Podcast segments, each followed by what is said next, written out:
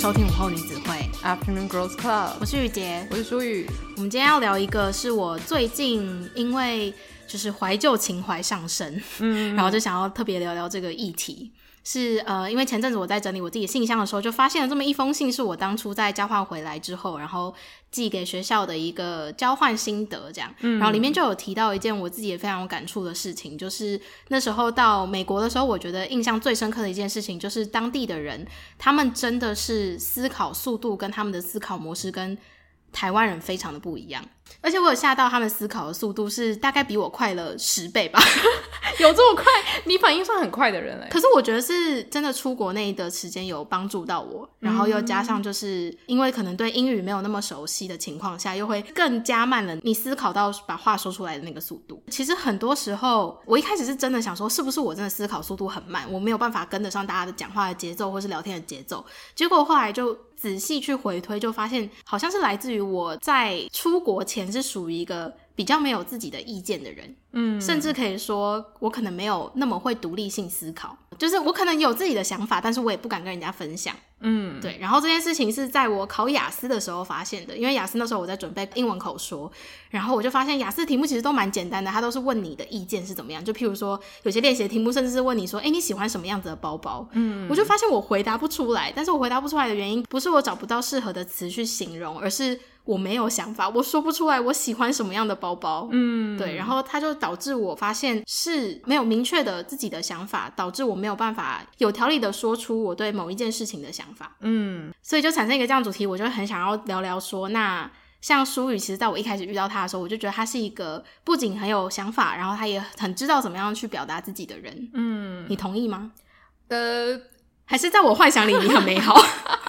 我觉得，我觉得还是有一个进步的啦。但是我不太确定你当时认识的我是怎么样的我，但是我比较可以确定，我现在应该是一个比较可以独立思考的人。嗯，应该讲说最简单的就是，我记得我们刚见面的时候在机场，然后我就跟你聊了一些化妆品的东西，嗯、你马上就可以给我很多条列式的，就是为什么你觉得这个化妆品比较好，或是那个化妆品我用过，然后它可能给你的感受是怎么样的。哦，就你可以很具体的去描述这个东西你为什么喜欢，以及为什么不喜欢。嗯，我觉得这件事情对我来说是困难的，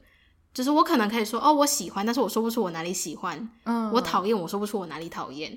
我跟你说，我觉得这个可能跟爱讲话有关，就是因为平常我在外面的话，爱不爱讲话可能取决于我跟这个人熟不熟。可是我平常在家里我很爱讲话，就例如说我回到家里之后，我就会跟我妈说，你知道今天发生了什么事情，或是怎样怎样怎样。然后因为我妈也是一个很喜欢听我讲话跟回应我的人，所以就是我可能回家跟她讲了一大堆事情之后，然后她记性又很好，所以导致到现在她几乎几乎像是一个活字典，就是她已经把我生命中会遇到的所有朋友啊什么大家的事情都记得很清楚，所以她都可以很了解。我朋友各种生活中的大小事的来龙去脉，这样子，我就发现我好像很习惯，就是我遇到什么事情，我就会开始分析我生活中遇到的事情，或是我觉得什么东西很好用，就已经养成了这种什么事情我都要先把它丢出来跟我妈分享的习惯。我觉得久了之后，它是可以训练成就是一种讲话的模式嘛，就是因为你有这个需求。那像相对来说，我弟他也是一个喜欢讲话的人，可是程度就没有像我这么高。嗯，所以第一个就是我妈对他生活圈朋友的掌控度也没有那么高，因为他不太习惯就是开始去分享他朋友的大小事，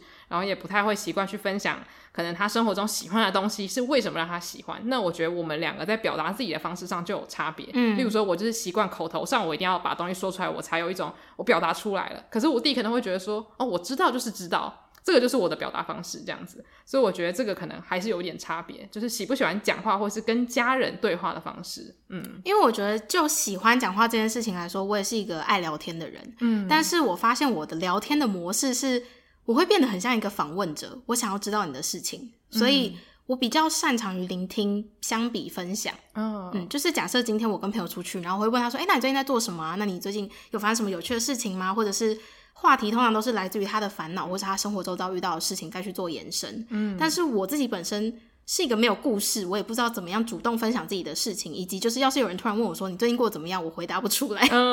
的这种情况。但也可能是来自于就是以前的生活比较单纯啦，没有自己主动去接触很多不一样的议题啊，或者是对于事情没有那么多的看法，嗯，就会导致就是你的谈资也比较少。但是我是很喜欢访问人家的这种感觉，所以其实，在某些人的定义里面，可能我是算会聊天，也喜欢聊天的，嗯，对。但是就变成说，我突然间意识到自己真的不知道怎么分享自己的想法。还有一个原因也是那时候到了美国之后，开始会有很多机会要跟外国人相处嘛。那在跟外国人相处的情况下，我发现我的反应能力真的变得很慢。他们问我一个问题，我可能要想一下才有办法说出我要表达的东西是什么。嗯，我没有办法，就是像用中文聊天的时候，可能假设我中文聊天的思考模式，假设是十秒内我可以想出一个回应的方式，但是在英文的世界里，我可能要接近，有时候会甚至长到半分钟，我都还在思考我要怎么样回，可以让这个话题继续下去。嗯，对，所以就是一方面是来自于对一个语言的不熟练，然后还有就是。我不确定什么样子的回答可以让他们愿意分享更多。嗯，对，因为在台湾，就你已经习惯那个对话的方式，就是你可能会说，然后嘞，嗯嗯嗯，那后来发生什么事？那你是怎么想的？什么？但是我觉得美国人的表达能力很好，所以他们在跟你分享一件事情，他们会包含很多自己的感受以及他们观察到的事情，所以给你问的空间其实也没有那么多。哦，那他们有点像是我今天发生一件烂事，我马上跟你巨细迷的跟你分享说这个烂事是怎么发生，以及发生当下的心情，还有别人对于这个烂事的想法。嗯，他会一系列就是把它讲成一个很完整的故事，就跟你说了。那你听完之后，你就发现，哎、欸，那我好像没什么问题要问哎。Oh. 对对对，就变成好像跟他们聊天更像是真的彼此在分享自己的生活。嗯、因为其实通常这种情况下要继续接续这个话题的话，你可能就是可以想一些过去的经验有没有跟他类似的烂事可以分享。嗯，又或者是可以问他说，那。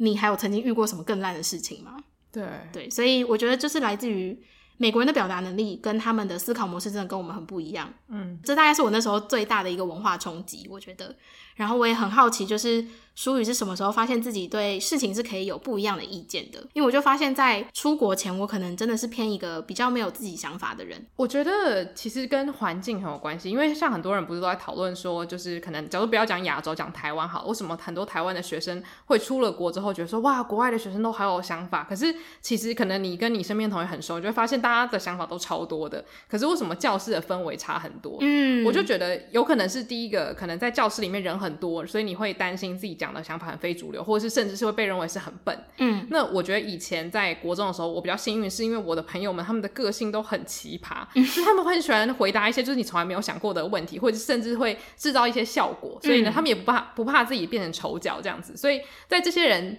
就是熏陶之下，你会觉得哦，所以讲讲笨话也没有什么关系。那我觉得有这种同学是一种幸运，因为你会觉得说，哦，反正他们出了这个球，结果同学反而好像更开心，然后他也没有因此被大家认为是笨蛋，那是不是我也可以多说？说点什么？我觉得这个是可能会互相鼓励的一个氛围，然后再来就是我们之前有录过一集讨论，就是。嗯、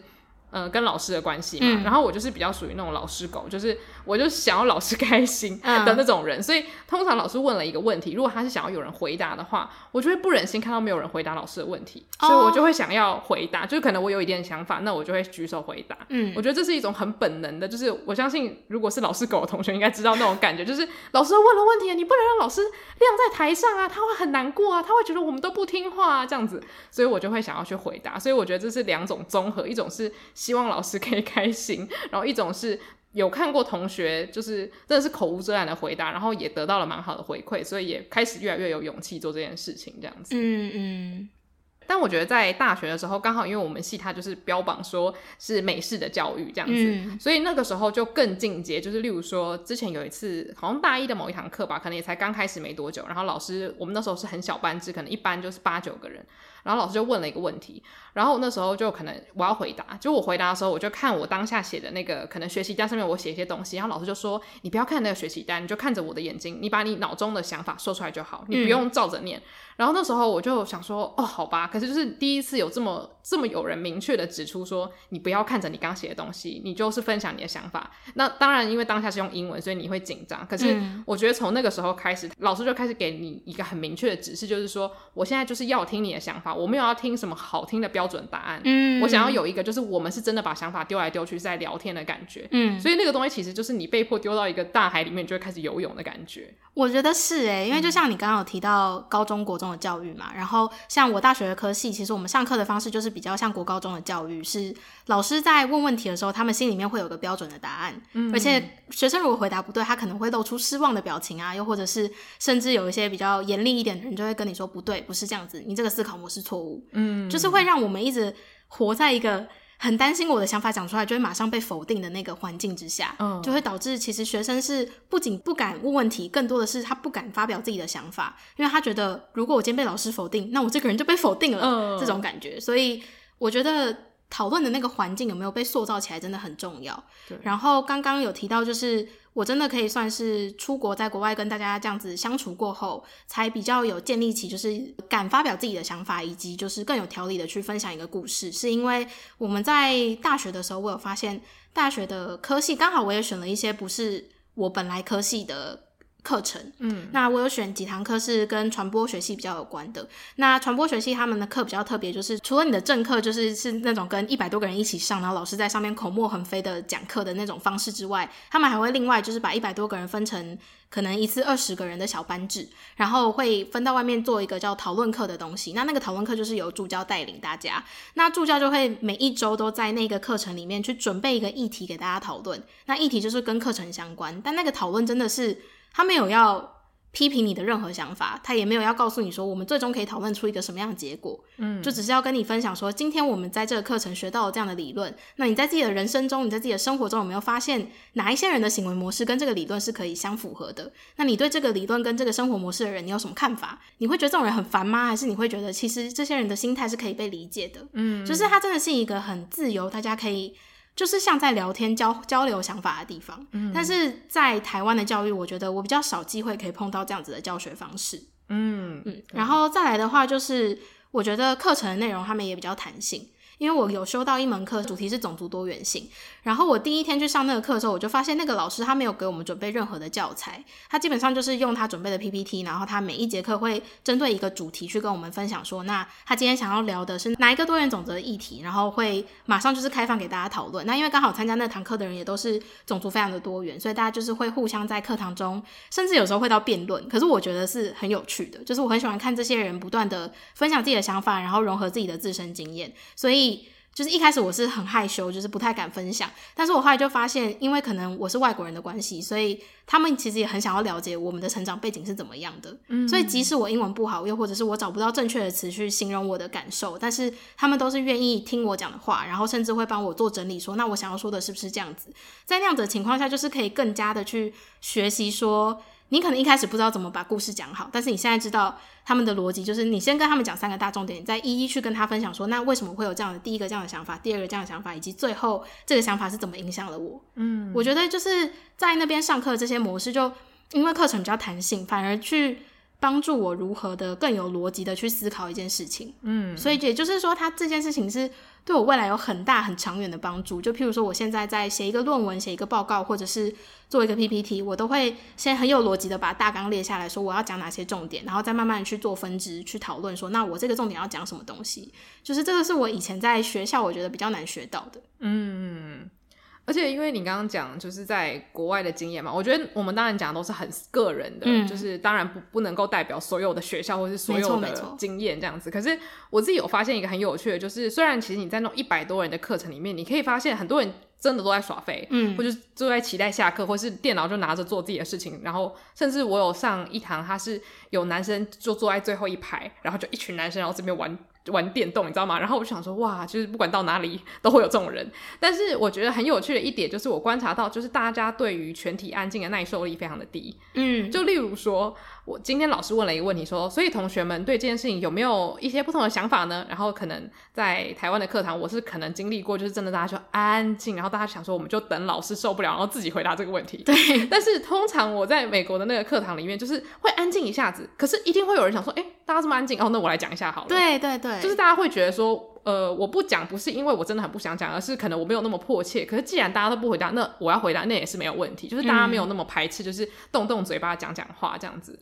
但是我觉得，就是以课程的形式也有差别。就譬如说，刚刚有提到那种一百多人的课，其实大家是真的不太会在上面发表意见。嗯，对，因为其实一百多人的课，老师的时程也抓得很紧。哦，对，对，对。所以他真的没有办法，就是花很多时间跟你讨论你对这件事情的想法是什么。而且，要是一百多个学生，大家都有意见想要发表，那这门课要上多久？红 红对，所以我觉得就是真的会因为课程的安排跟课程的形式有所差别。就是我们还是会遇到那种真的鸦雀无声的课程，可是。相对来讲，你至少会知道有这样的课程，但是一定会有另外一个课程的方式是可以让你尽情的发表自己的想法的。对，嗯，而且我不太确定是因为他们从小就是一直被鼓励，就是可以讲话之类的，所以他们可能会觉得今天我站起来讲我的想法，那就算大家其实觉得有点笨，那也没有关系，反正讲话是一件很简单的事情。就是我觉得我自己有在做一些教书的工作嘛，所以我就发现其实很多学生他对于说话这件事情很畏惧，是因为他很不确定自己现在说出来的话是不是有分量的，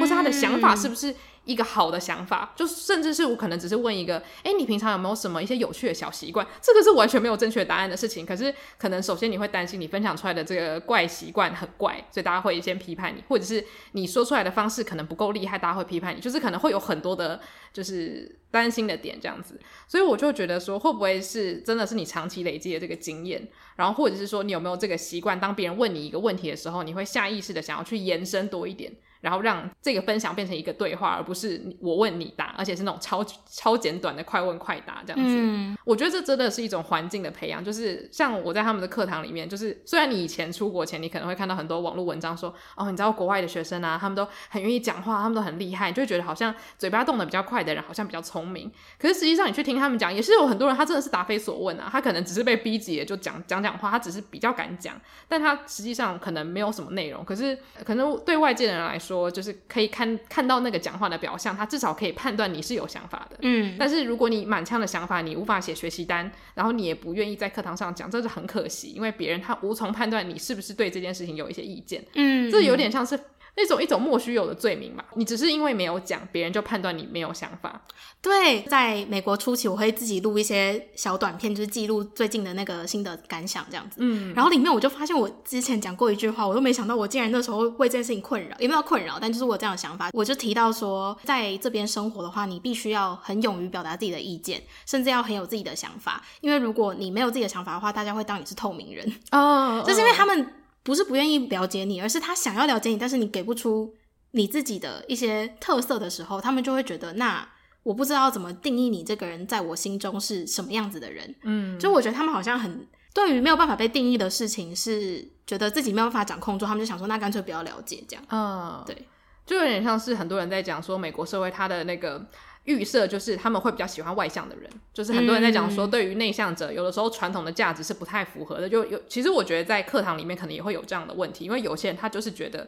他整理过的想法，他可能写成论文、拍成影片，私底下跟朋友聊可能会比较好。他不想要在课堂上发表一些很 很生猛的一些想法，都没有整理过的想法这样。那我觉得对于这些人来说，这个课堂反而也是一种阻碍，可能这个课堂气氛会让他压力很大。那我觉得可能在台湾的课堂环境可能有点一半一半吧，就是我们也会想要学生发表，可是我们也其实很鼓励那些就是可能作文输出很厉害的学生去就是展现他们的实力。那我觉得可能对于某些比较内向的人来说，甚至是老师一直讲的那种课堂，他们会觉得更开心。对，对啊，嗯。想要定期收听更多书虫人生的精彩书单吗？想要定期吸收更多影剧人生的心得体悟吗？欢迎订阅我们跟 Mixer Box 合作推出的午后女子会赞助方案，每月提供一篇节目精选主题延伸文章，以及我们的每月书单影剧片单心得分享，外加每月 Bonus 书虫人生特辑，以及每两个月一次的英文闲聊单集。现在就去 Mixer Box 搜寻午后女子会 Afternoon Girls Club。订阅不同层级的方案，为你的生活提供更多休闲娱乐的新选择。但我觉得，就是我自己后来开始在跟学生相处的时候，我就面临到一个问题，就是例如说我介绍电影好了，嗯，那电影看完之后，我们一定要有有点想法嘛，否则我们就只是一堂大家一起去看电影的课，嗯，那可能看完这部电影，他讲的可能是很多人在大城市里面感受到的一些疏离感，那或者是它里面呈现出一种很异常的温馨感，那我可能就会问学生说，诶。你生活在这个大都市，你会不会感觉到寂寞？那你就会看到有一些很有趣的现象。有些学生他就会写没有句点，就两个字给你。但是有些学生他会就会说哦，没有啊，因为我平常可能可以常常见到我的同学跟家人，我偶尔反而还觉得这个世界有点太拥挤了，我想要一个人静一静。就是你就会发现有些人他会觉得说，我回答你完之后，我要告诉你为什么。那有的时候我会觉得是不是我的问题？我在这个学习单上面没有问说，如果没有的话，那你是为什么觉得你不会孤单呢？但是我就会想说，我希望我可以训练我的学生，到未来别人问他们一个问题的时候，他的想法不是说没有或是有，而是有，而且是为什么？你要让对方知道，不然这个沟通其实是没有什么意义的，因为他知道了这个没有，那他他又对你了解了些什么，或是他又可以从这个答案知道你对这个电影的想法吗？他他无法。那当然你也可以选择这么做，可是这样的话，我们在课堂上的交流就会变得很可惜。嗯，对。我好像可以理解，就因为就是回想自己过去的学生生涯，就是会发现说，通常台湾的那个。学习单真的会写得非常的细，嗯，所以他会说怎么怎么样，为什么？但是我们都会忽略那个为什么，然后只回答前面的。对，很多学习单他都会说你同意吗？为什么？我现在终于懂为什么要加那个为什么，因为他就是只怕你说对我同意，嗯，然后就是这个学习单就没有它的存在的意义了。那可是通常我们看到那个为什么的时候，可能会觉得有点多此一举。但是后来我现在在就是跟学生交流的时候，我就发现说，一开始你在问他的时候，那你的反应真的非常重要。就例如说，他讲了一个非常你从来没有想过的答案。那如果你的第一个反应是，诶，这跟我预设也差太多的话，那他之后他就会确确信他从小到大的想法是对的，就是。我要回答那个老师想听的，就例如说，我给大家看了一个电影，然后说，你觉得这里面的角色可以让你产生共感吗？那可能学生就会写说会，因为呢他的处境非常的可怜，所以会让我觉得说，嗯，我要跟他一样什么什么的，或是我可以体会他的感受。那这个当然是我们会觉得说老师想听到的预设嘛，因为我们是一个有同情心、有同理心的好学生。可是那时候在上课的时候，可能会有学生就说。其实我蛮讨厌这部片的，那我就会觉得说，可以，你可以讨厌这部片，可是请你告诉我为什么你觉得它不好看，因为我觉得很重要。就今天有的时候你说，诶，我讨厌这个包包，那。为什么讨厌这个包包？你要知道吗？不然你之后要怎么样去寻找你喜欢的包包？我觉得这跟你生活很有关系。那可能学生会说，因为我觉得他呈现的人格特质都是一些很不写实的人格特质。我的生命中目前没有遇到这样的人。那我就说很合理呀。那对我来说，为什么我觉得合理？是因为我开始见到很多奇奇怪怪的人。那我可能就会觉得，嗯、哦，这部电影它其实有点写实诶。那你觉得不合理？我觉得合理，那没有关系。只要你可以说出为什么，我就觉得你很棒。嗯，那我觉得你要强调这件事情多次一点之后，他才会觉得说。哦，所以是真的没有关系，我真的可以说，我觉得这这东西烂透了，只要我可以讲出一个所以然。嗯对嗯，没错。最后想要再问出一个问题，就是要怎么样培养独立思考跟不畏惧分享？因为我觉得这两件事情真的是相辅相成。嗯，就是有的时候是他本身是可以独立思考，就甚至他有很多想法想要分享，但是环境不允许他说出他内心真实的想法。所以当你建立起一个非常友好友善的环境，更鼓励这些人能够真的把自己的想法说出来，嗯、就可以进而去帮助他在更努力的在对于很多事情上，他可以保有自己的想法，以及去建立他那个独立思考的模式。所以你自己觉得要怎么样会比较容易可以做到这件事情？我觉得如果是我现在这个年纪这个角色的话，我会觉得主要我可能要先从我自己的态度开始，就例如说我跟别人对话的时候，我也不要先预设立场。就是我先不要成为那个让对方觉得被限制的那个人，嗯，那我觉得这样就是建立一个比较好的环境的第一步。然后再来就是像我们前面讲，如果是很生活，就例如说你喜欢这个东西，想买这个东西，我觉得第一个就是你在自我对话，例如说我很想买一个东西的时候，你就可以开始建立你对这个东西的好坏的评价。例如说，我觉得它很实穿，可是它颜色其实有点丑，什么什么之类的。就其实我觉得这是很小很小的事情，可是其实。大家应该都有经历过，就是有的时候别人问你说：“哎，你为什么觉得这个地方好啊？”就很好，就那个感觉就整个很赞。就是有时候你真的当下你就只能讲出这样的评语，可是你如果多花一点时间去想的话，也许你是可以分析出为什么这些事情这么吸引你。不是说每一件事情都要贴上一个标签，而是当你去思考的时候，其实我觉得你是可以更明确的表达自己的需求跟喜好。就像是可能你买衣服买久了，你就是可以跟你朋友很明确的讲说，我就是喜欢这种直条纹的东西，因为我觉得它让我的整个身体曲线看起来蛮顺的。嗯嗯，就是比起你说这件衣服就好看，那你可能未来在跟别人解释你的喜好的时候，你更可以明确的表达。嗯，那我觉得这其实对于双方来说都是一种很好的体验。嗯，对，甚至是有什么电影啊、书啊也是一样，就是其实不一定要是那种讲话很聪明的那种模板把它学起来，嗯，而是。我觉得这本书没有很好看，是因为我在看的时候，可能一直觉得，呃，这个翻译的人好像把它翻的有点断句怪怪的。甚至像这样子，就是这么简单一件事情，其实你只要可以把它条列出来，我觉得它就是可以去建立你对这个东西很独特的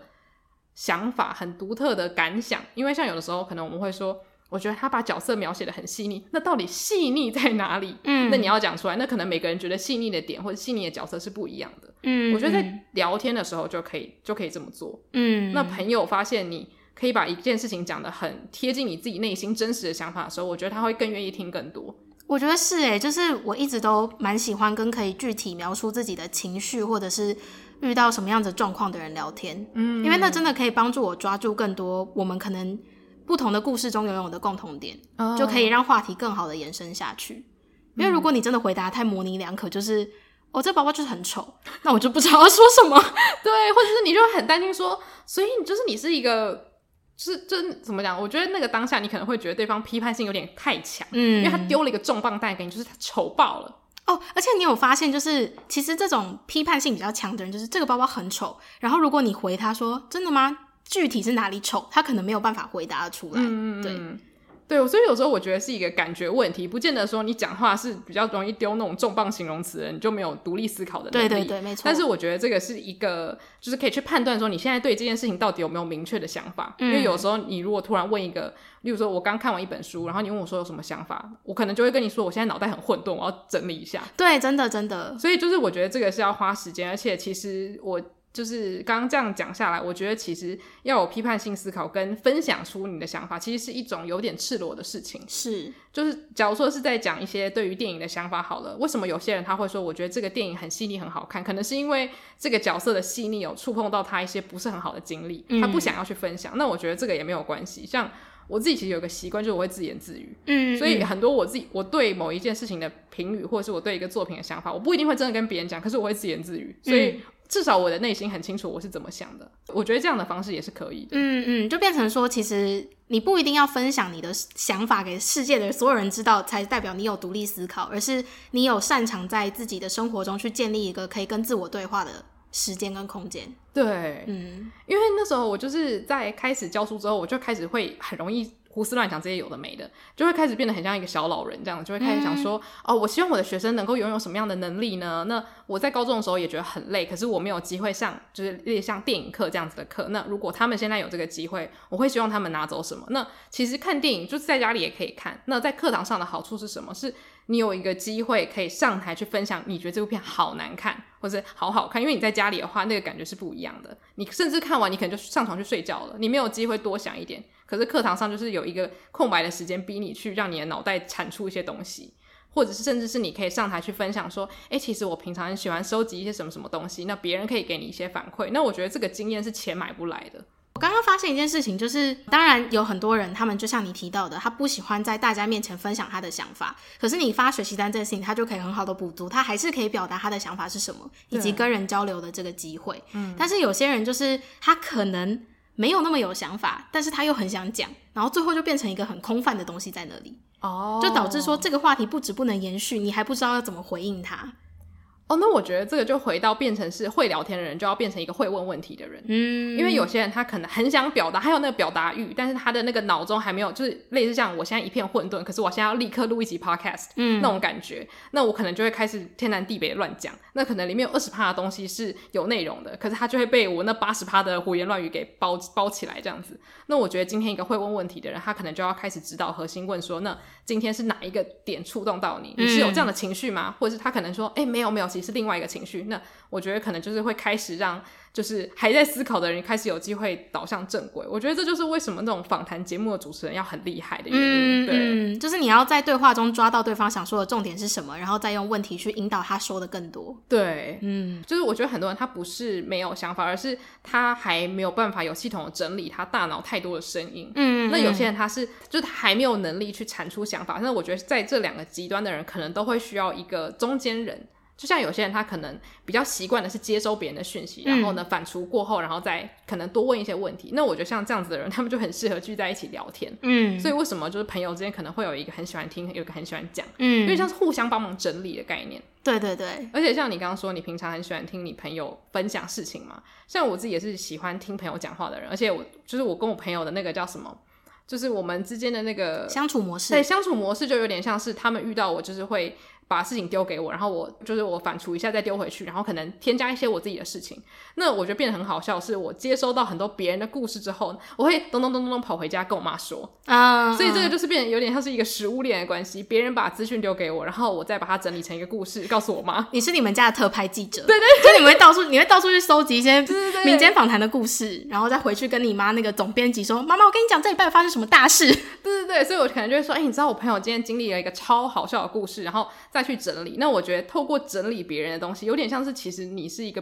编辑。那虽然你是在编辑别人的故事，可是还是经由你的笔写出来的。那我觉得那个就一定包含了你自己的想法，还有你自己的逻辑思维。那我突然理解为什么从小到大学校要训练我们写读书心得，哎，嗯，因为你知道我以前就觉得读书心得真的是一个不知道在干嘛的东西，因为就是大家都会有一个旧有的思想，是你去看很多读书心得的范例，会变成是它就是写大纲，哦，但是其实写大纲这件事情也没有错，因为是你用自己的方式去整理出这个故事它的走向是什么，对，所以其实你只要在写大纲的同时多加一点自己的个人想法进去的话，它确实可以变成自己的读书心得，对，所以你或许可以从就是你阅读完一本书。或者是看完一部电影，然后先写出一个这个故事的大纲，嗯，然后再慢慢的加上一些自己的想法，然后最后甚至你说不定哪一天就是变成成长到你可以不用写大纲，你马上就可以分享说你对这个故事的想法是什么。对。而且我以前在看很多那种影评文章的时候，我都觉得怎么会有人这么厉害？就比如说，他可能看完一部叫《天能》好了，然后他就会写说这部电影有三大重点，然后可能同时讨论了可能是时间，然后角色转变，然后跟什么就是什么哲学引引用之类的，然后就随便讲的，然后他可能就会针对这三大点去做分析。那我在看完之后，我就会觉得很自卑，因为我看完之后，我其实对《天能》。我的脑袋是一片混沌，现在依然是混沌的。那我会觉得说，从这么厉害的文章里面去学习的话，可能一开始会觉得有点太，就是位阶有点太高。嗯，那我自己常常做的一个方式就是，例如说我看完鱿鱼游戏，那可能这个故事讲了很多很多重点，那我会挑一个我自己有感觉的，我就是针对那个重点去分析，我觉得它这个东西带给我的感受是什么。嗯，那我觉得这样的话对我来说压力不会很大。那也许里面还有八十个重点我没有分析到，那没有关系，至少这个。唯一的一个重点，它是独属于我自己的想法，嗯，而不是我努力的要去产出一个好像很厉害的大纲，只为了让感觉上好像我对这个电影有很多的想法。嗯，那我觉得这个也是对自己诚实的一部分。当我对这个作品就只有这部分有感觉的时候，那我就只说这部分的话。有，因为我自己有觉得，就是大家都要记得，永远要对自己说出来的话负责。嗯，因为很多人在分享那个想法的时候。如果你没有觉得这个想法是你自己由衷的感受出来的话，你很容易就会不对这句话负责。哦，oh. 我觉得这件事情蛮危险的。你觉得这个危险是在于，就是如果他是在讲一个故事的时候危险，还是他是对于，例如说一个社会案件做出评论的时候危险？对一个社会案件，对，oh. 就是他可能吸收了很多网友的资讯，然后他就觉得说这些网友资讯没错没错，我也有同感，那他就变成我的一个想法。可是其实你可能在重新思考那个过程中，没有很好去过滤哪一些是你真实的感受，哪一些不是。哦，oh. 对。我觉得这真的很危险，尤其是我是一个会看论坛的人，嗯、那我真的很容易把论坛人的想法当做是我的想法。就如果他说话的方式让我觉得我们是同温层的话，我可能看一看，我就会开始搞不清楚。可是其实我根本上对于这个议题的背景是不了解的。嗯，那所以我顶多只能说，诶，我看到网络上有人这样讲，我觉得我还蛮同意的。那我觉得这样子的方式就可以让我自己拉回到一个中立点，就是说我今天还是在收集人家的二手资讯，而不是我对于这个事件本身第一手，然后我有一些想法。嗯，那我觉得这两件事情真的差别很大，而且你再把这个资讯传给你朋友的时候，朋友接收的感觉也会差很多。嗯，对，他可能会以为哦，你你是专家吗？然后他可能就会把你的想法当做是一个很重要的想法，继续再传下去。嗯，但是如果今天你是告诉他说，其实我也还在了解中，这只是我听到的某一部分。那我觉得这个对于消息的传播，或者是大家建立一个独立思考的环境，会是比较健康的。嗯嗯，没错。所以今天就是透过了我们在不同的教育体系下的一些上课的体验，以及就是如何建立独立思考这件事情上面去做了一些讨论。希望大家收听之后觉得这一集是有帮助的，又或者是有帮助你更好的去了解到要怎么样在日常生活中建立起一些关于自己的想法啊，或者是。其实，在分享自己的想法的时候，是不用担心要被批评的。嗯，对。而且，我觉得其实，在做 podcast 的就是过程中，它也是一个帮助我独立思考很好的方式。嗯，因为可能我对某一个东西是有一点想法的，可是我在做节目的时候，我不可能只是简短的把那些想法讲出来，我要开始去挖掘我对这个东西最深层的想法是什么，或者是。呃，我在跟你对话的时候，可能也会激起我一些我从来没有想过的面向。嗯，所以我觉得跟人对话还是有好处的。对，而且其实很多人会说，他们可能喜欢跟自己个性很像的人对话，因为毕竟是同温层。但是其实有机会跟不同个性的人对话，对自己来说也是一个帮助。对，因为会给你注入很多你以前真的没有想过的面相。嗯，对，它其实会真的是激发你的思考，又会有一些很特别的想法。那那个想法最后就会变成一个专属于你自己的。对，所以我很好奇大家有没有这样子的经历。那如果有的话，也很欢迎大家可以来信或者是在社群上面跟我们分享。没错，那我们的 IG 账号是 Afternoon Girls Club，或者搜寻午后女子会。那如果你想要在单集对特定时间段留言的话，也可以在 Mixer Box 上面追踪我们。那如果喜欢我们节目的话，欢迎到 Apple Podcast 帮我们留下五星评论。谢谢大家今天的收听，午后女子会散会。